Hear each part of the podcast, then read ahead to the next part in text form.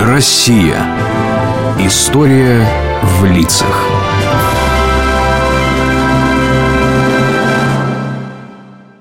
Дедушка, дедушка, я только что по радио слышал былину про Алешу Поповича. Понравилось? Конечно. Как он там с Тугарином дрался, настоящий богатырь. Только я вот одного понять не могу. Чего же? А ты смеяться не будешь? Ну, конечно, не буду. Что ты? Ну, почему у него фамилия такая смешная? Попович. Не богатырская какая-то. Тут ты прав. Не богатырская фамилия это, но отнюдь не смешная. Такое прозвище Алеша получил потому, что он был сыном священника, которого в России еще называли поп. В России много-много людей носит фамилию Поповы. Ничего себе! Значит, и у Мишки Попова из нашего класса тоже есть в роду священники? Очень может быть. Но ведь он увлекается всякими телефонами, приемниками. А Алеша Попович вон вообще богатырем был. Интересно рассуждаешь. Да, из священнических семей много знаменитых людей вышло. Вот Мишка твой технику любит, а ведь радио-то изобрел сын священника. Попов? Точно. Попов Александр Степанович. Он был настоящий сын своего отца, патриот и скромник. Делом занимался, и если бы не любовь к родине, кто знает, было бы у человечества радио. Ух ты, даже так. Расскажи, дедушка, пожалуйста. Хорошо. Родился Александр Попов, как мы выяснили, в священнической семье. Случилось это 16 марта 1859 года. Отец его, протоиерей Степан Петрович Попов, служил в церкви преподобного Максима в поселке Туринский рудник, далекой Пермской губернии. Александр был четвертым ребенком в семье, а всего у него было шесть братьев и сестер. Отправили юного Сашу учиться в Екатеринбург, где он жил в семье старшей сестры Марии. После поступил в Пермскую семинарию, где детей духовенства обучали бесплатно. Там Александр познакомился с физикой, серьезно заинтересовался математикой. В итоге, закончив семинарию, 18-летний Александр решился на серьезный шаг. И поехал спрашивать родителей. Ай да смотрите, кто это. Не как Саша наш. Матушка, матушка, иди скорее сюда. Здравствуй, батюшка, здравствуй, матушка. Здравствуй, Сашенька. Здравствуй, здравствуй. Добро пожаловать, Александр, в родительский дом. Уезжал мальчишкой, приехал настоящим мужчиной. Ну, садись, расскажи нам, как добрался из Перми, чему научился, чего видел. А, Ну, добрался хорошо. А что касаемо обучения, то тут посерьезнее вопрос. Много я думал, много размышлял. Хочу спросить у вас благословения поступать в университет. Так, так, так. Ах, Саша, и правда, серьезное дело ты затеял. Отучился в семинарии, молодец, слава богу. А что дальше в университет хочешь идти?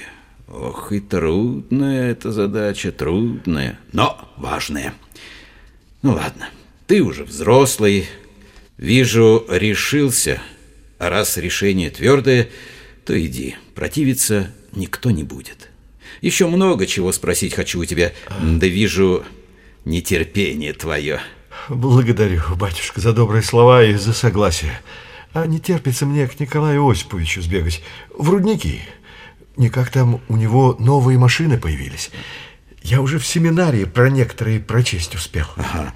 Ну, беги, беги, сынок. Он и сам о тебе спрашивал. А мы потом еще поговорим. Хорошо. Иди, Сашенька. Вот таким стал Александр Попов. Уже пробудилась у него жажда исследования, благо и друг их семьи Николай Осипович Куксинский был управляющим на руднике, где было немало любопытного. И новая техника, и всякие механизмы, и умные люди. А что же было дальше? Поступил он в университет? А как же? Прошел испытание и был принят на физико-математический факультет Петербургского университета. В Петербурге Попов учился блестяще и по окончании университета получил предложение заняться наукой в Кронштадтском минном офицерском классе. Минном? Там что, мины изобретали? Правильно, там обучали минному делу. Но в Кронштадте минный класс был самым передовым. Именно там начали всерьез заниматься электрическими разработками, связанными с минами. Александру там было чем заняться. И прежде всего его интересовал вопрос, как помочь кораблям в суровых северных условиях не терять друг друга, чтобы о вражеских нашествиях быстро предупреждали. Попову стало известно, что за рубежом ученый Герц сумел на опыте подтвердить существование невидимых глазу электромагнитных волн, то есть таких сил, которые, например, притягивают железо к магниту. А другой ученый, Лодж, сумел показать действие этих волн при помощи обычной трубки. Трубки? Да, он клал в стеклянную трубку железные опилки, которые шевелились, когда на них воздействовали электромагнитные волны. Изучив действие такой трубки, Попов сделал свой прибор — грозоотметчик, к которой приладил нечто абсолютно новое. Что же это, дедушка?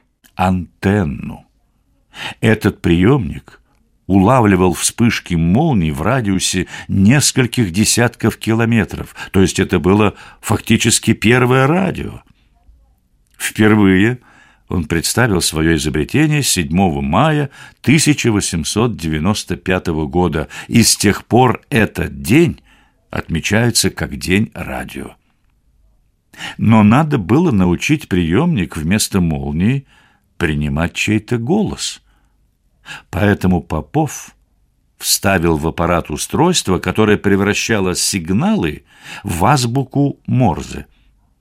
Ты знаешь, что это такое? Да, ей моряки пользуются. А еще в кино показывают. Сидит человек, бьет палочкой, и звучат сигналы, длинные и короткие. Их длина и последовательность и обозначают различные буквы. И вот 24 марта 1896 года Попов решил провести опыт. А получится, Александр Степанович? Петр Николаевич Рыбкин, соберитесь. Вы мой главный помощник и преданный друг. Неужели вы подразумеваете провал? Ну, сами посудите, приемник в университетском кабинете, там еще народа навалом, а передатчик аж в сад унесли. Ну, как раз то, что надо. Беги назад, скажи профессору Петрушевскому, чтобы был готов. Профессор, профессор, Александр Степанович начинает. Потише, потише! Ура! Связь пошла! Профессор слово пишет. Браво! Браво! Браво! Браво! Браво! Профессор вывел на доске первую радиограмму. Генрих Герц. Опробовав свое изобретение и усовершенствовав его, Попов хотел поскорее внедрить новые возможности в повседневную жизнь русского флота. Ведь это было главной целью, а отнюдь не слава. Поэтому сразу начались опыты на море. Установки показали себя великолепно. А потом он совершил еще одно открытие. Еще одно?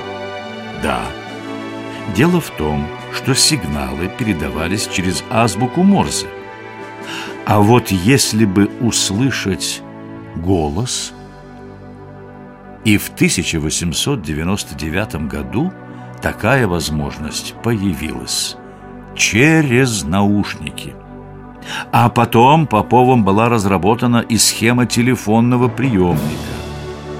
Новая эпоха в истории человечества была открыта.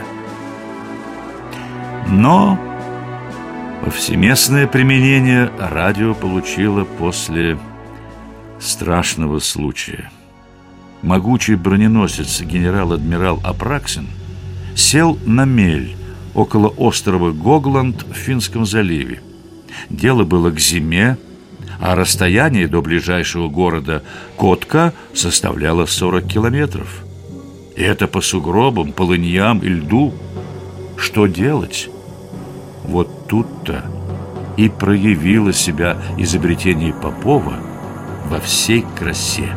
Он, наверное, наладил настоящую связь, как по телефону. Практически да. Сам он отплыл в Котку, а к терпящему бедствие кораблю отправил ледокол «Ермак» с верным помощником Петром Николаевичем Рыбкиным. Ермак подошел к броненосцу. Началось налаживание связи.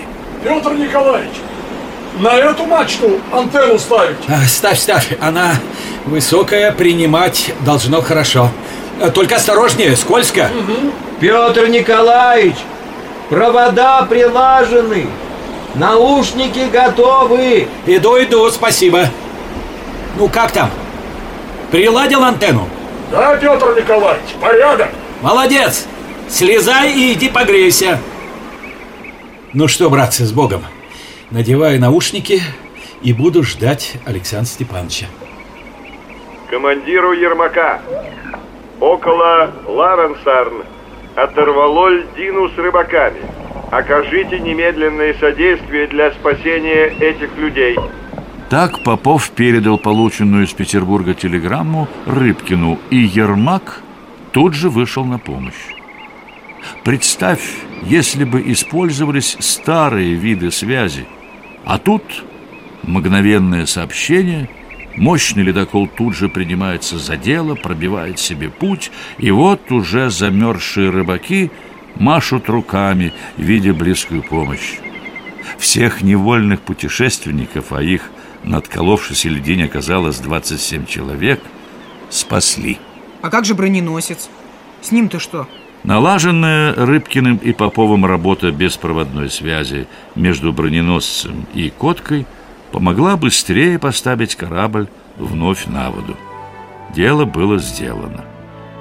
Неудивительно, что после этого морское министерство повелело ввести радиосвязь на всех боевых кораблях, а потом она стала внедряться повсеместно. Уверен, что этого и хотел Попов от своих знаний, трудов и изобретений, чтобы они помогали людям, помогали дорогому его сердцу русскому флоту. А я думаю, что иначе и нельзя. Человеческие изобретения должны приносить только пользу. Зачем же они еще нужны? Верно. Попов еще много всякого сделал. К сожалению, Александр Степанович скоропостижно умер в 1905 году, когда ему было всего 46 лет. Но люди не забыли своего героя. Его именем названы музеи, улицы, премии, медали, учебные заведения и много-много всего. Даже целая планета. Потому что он посвятил себя служению людям, а люди отдают ему дань.